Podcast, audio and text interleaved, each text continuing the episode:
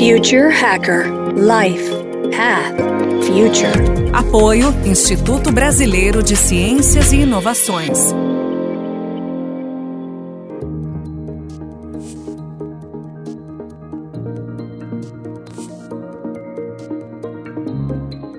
Olá pessoal, bem-vindo ao Future Hacker. Meu nome é André Chaves e eu estou aqui entrevistando hoje o Davi Lawand. Ele é um Lead Cryptos Researcher na Bitwise Asset Management, a primeira e maior gestora de fundos de índice de criptoativos e uma das empresas que estão liderando o processo de criação e aprovação de uma ETF de Bitcoin nos Estados Unidos.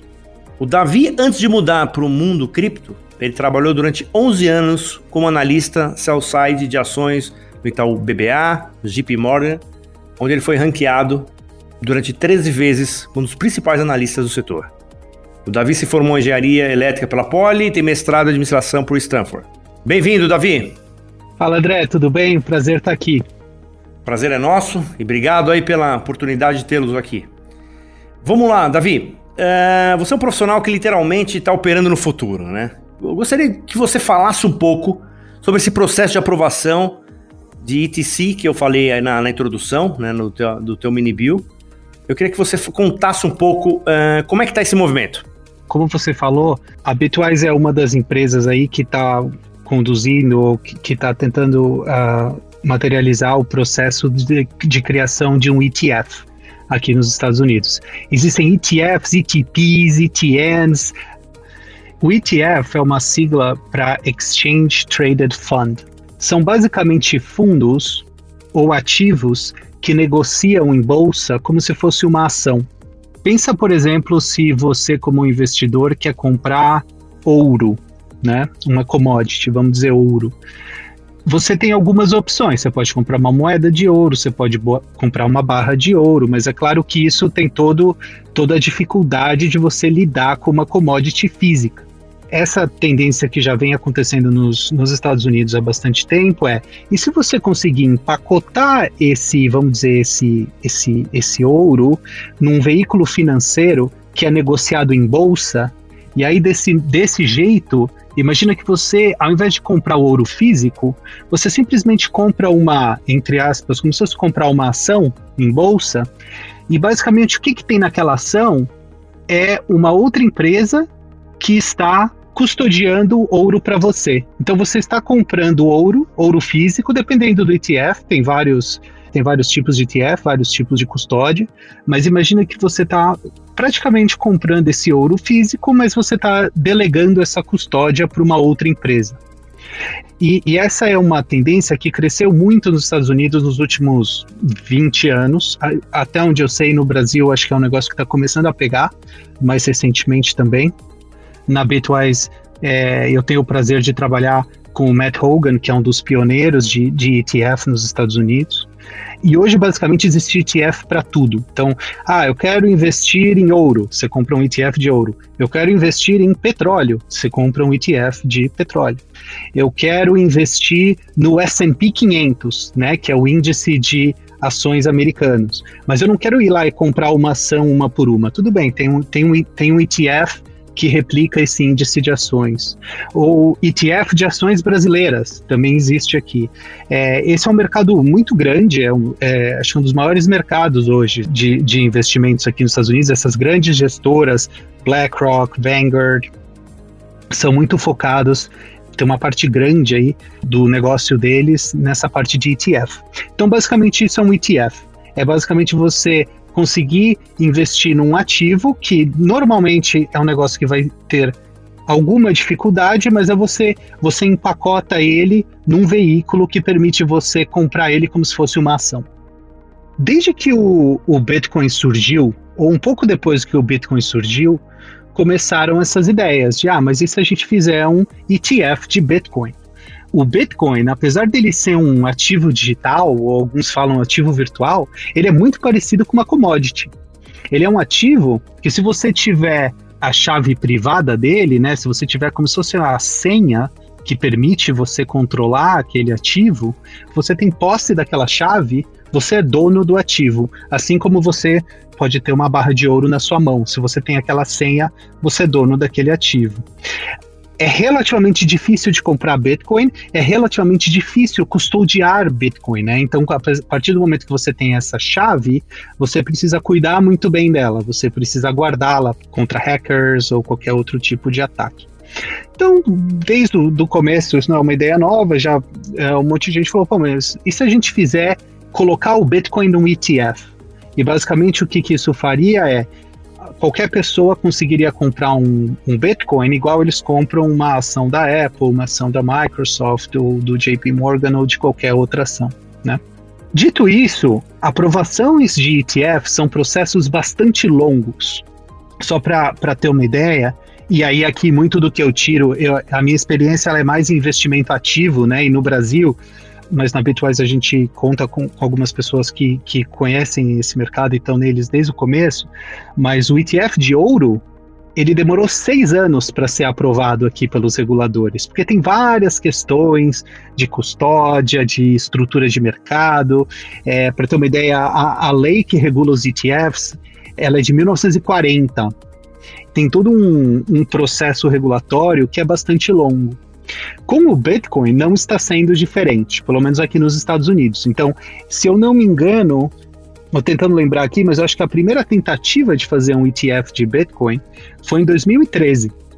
Depois vieram várias outras, a nossa veio em 2017 e até hoje todas as que foram feitas elas foram rejeitadas pela SEC.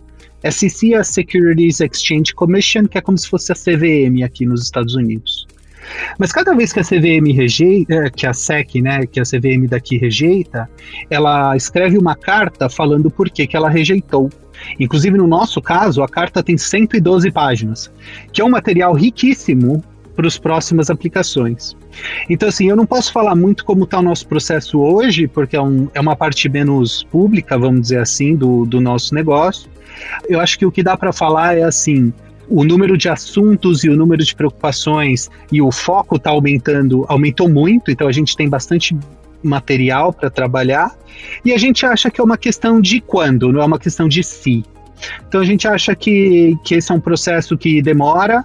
Se na questão do ouro, que é um ativo super estabelecido, demorou seis anos, no, no Bitcoin é de se esperar que vai demorar bastante também.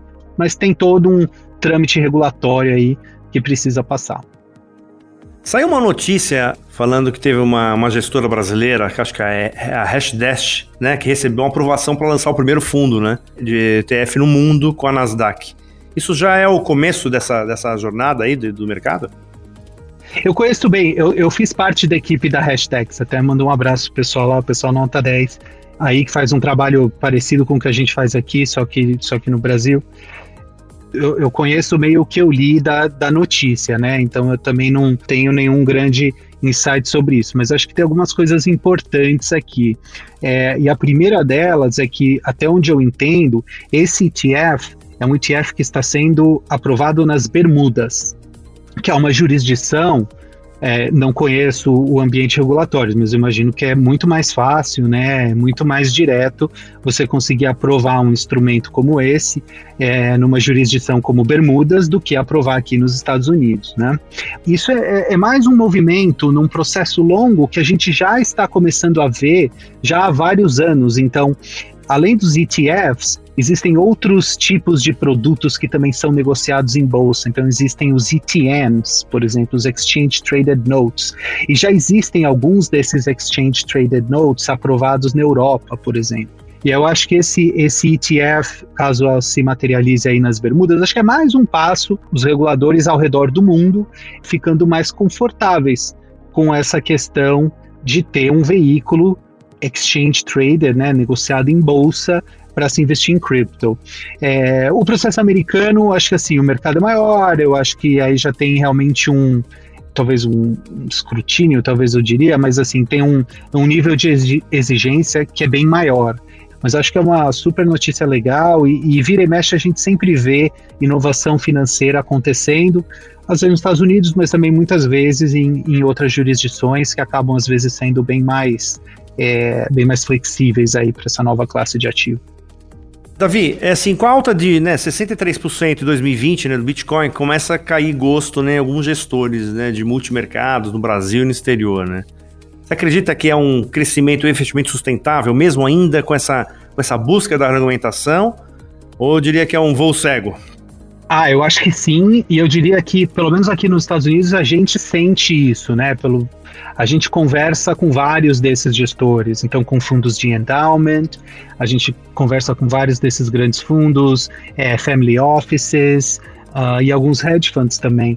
E a gente vê isso é muito claro, assim. Eu acho que no, no Brasil eu sei falar menos, infelizmente, eu conheço menos é, o mercado local, mas aqui a gente já vê vários investidores, alguns públicos, alguns não públicos, mas esse ano aí já teve várias notícias de investidores importantes que começaram a fazer alocações em Bitcoin ou, ou até em cripto em geral. Um dos mais falados aí foi o Paul Tudor Jones, que é um dos grandes gestores de dinheiro aqui nos Estados Unidos. Ele administra um hedge fund chamado Tudor, que é um dos grandes fundos daqui. Ele escreveu a carta mensal, foi um assunto de uma das cartas que ele mandou para os cotistas dele, falando que ele colocou 2% do patrimônio dele em Bitcoin.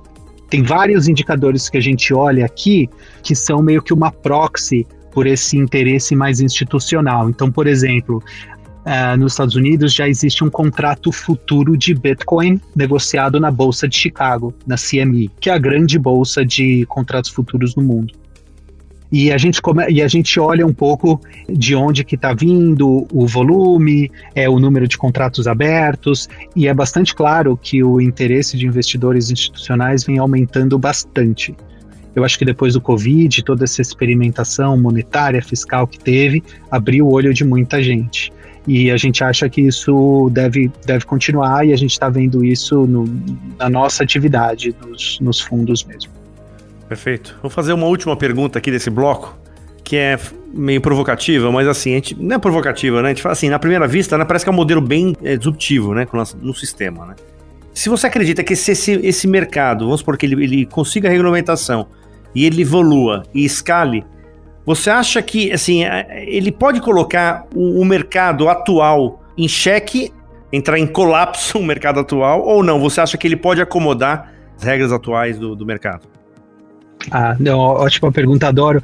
Inclusive, um, um, ponto importante nessa questão de regulação é que a gente também teve notícias muito boas no ambiente regulatório, é, pelo menos aqui nos Estados Unidos, ao longo desse ano. Aqui tem um, um órgão regulador que é o OCC, é um órgão que faz parte do, do Departamento do Tesouro americano e é o órgão que regula os bancos nacionais. E ele emitiu uma carta, inclusive a pessoa que, que é o head desse OCC, ele era antes o Chief Legal Officer da Coinbase, que é uma das maiores exchanges uh, de cripto aqui dos Estados Unidos. E o OCC, na gestão desse cara, soltou uma carta super positiva é, esclarecendo que bancos podem custodiar criptoativos, que bancos podem oferecer serviços para a empresa de cripto. Mais recentemente, o OCC lançou mais uma carta esclarecendo que os bancos podem receber depósitos em troca de para suportar stablecoins. Então, assim, acho que o, o, ambiente regulatório foi uma das grandes surpresas positivas desse ano. E a gente acha que esse, movimento deve continuar. Às vezes ele nunca anda linearmente e ele nunca anda na velocidade que a gente gostaria, é claro, mas a gente acha que essa parte regulatória deve, uh, deve continuar avançando. Dito isso, eu acho que eu acho que sim, eu considero que o, o Bitcoin é um dos grandes avanços em ciências da computação dos últimos das últimas décadas. Que a única coisa, talvez alguma coisa comparável com isso seria a internet. É um breakthrough extremamente importante. A gente ainda está na, na, na fase muito inicial de desenvolvimento desse ativo, mas eu acho que sim, eu acho que o, o mercado financeiro e inclusive talvez até o jeito que a gente pensa e lida com dinheiro vai mudar. É um processo que demora para acontecer. Eu acho que é um processo que vai acontecer aí ao longo de vários anos, se não décadas, e eu acho que tem bastante espaço e bastante tempo para o sistema se acomodar. Eu não acho que o, que o Bitcoin vai colapsar. Às vezes as pessoas, eu acho que tem muita gente que fala isso, que os bancos não vão mais existir. Não, acho que não é nada disso. Assim. Eu acho que, acho que existe um, um cenário em que o Bitcoin vai conviver com as, as, as instituições tradicionais que a gente está acostumado a ver no, no sistema financeiro e monetário tradicional. Pessoal, estamos finalizando aqui o primeiro bloco com Davi Lawant. Logo mais, o segundo bloco de entrevista com ele. Até mais, pessoal!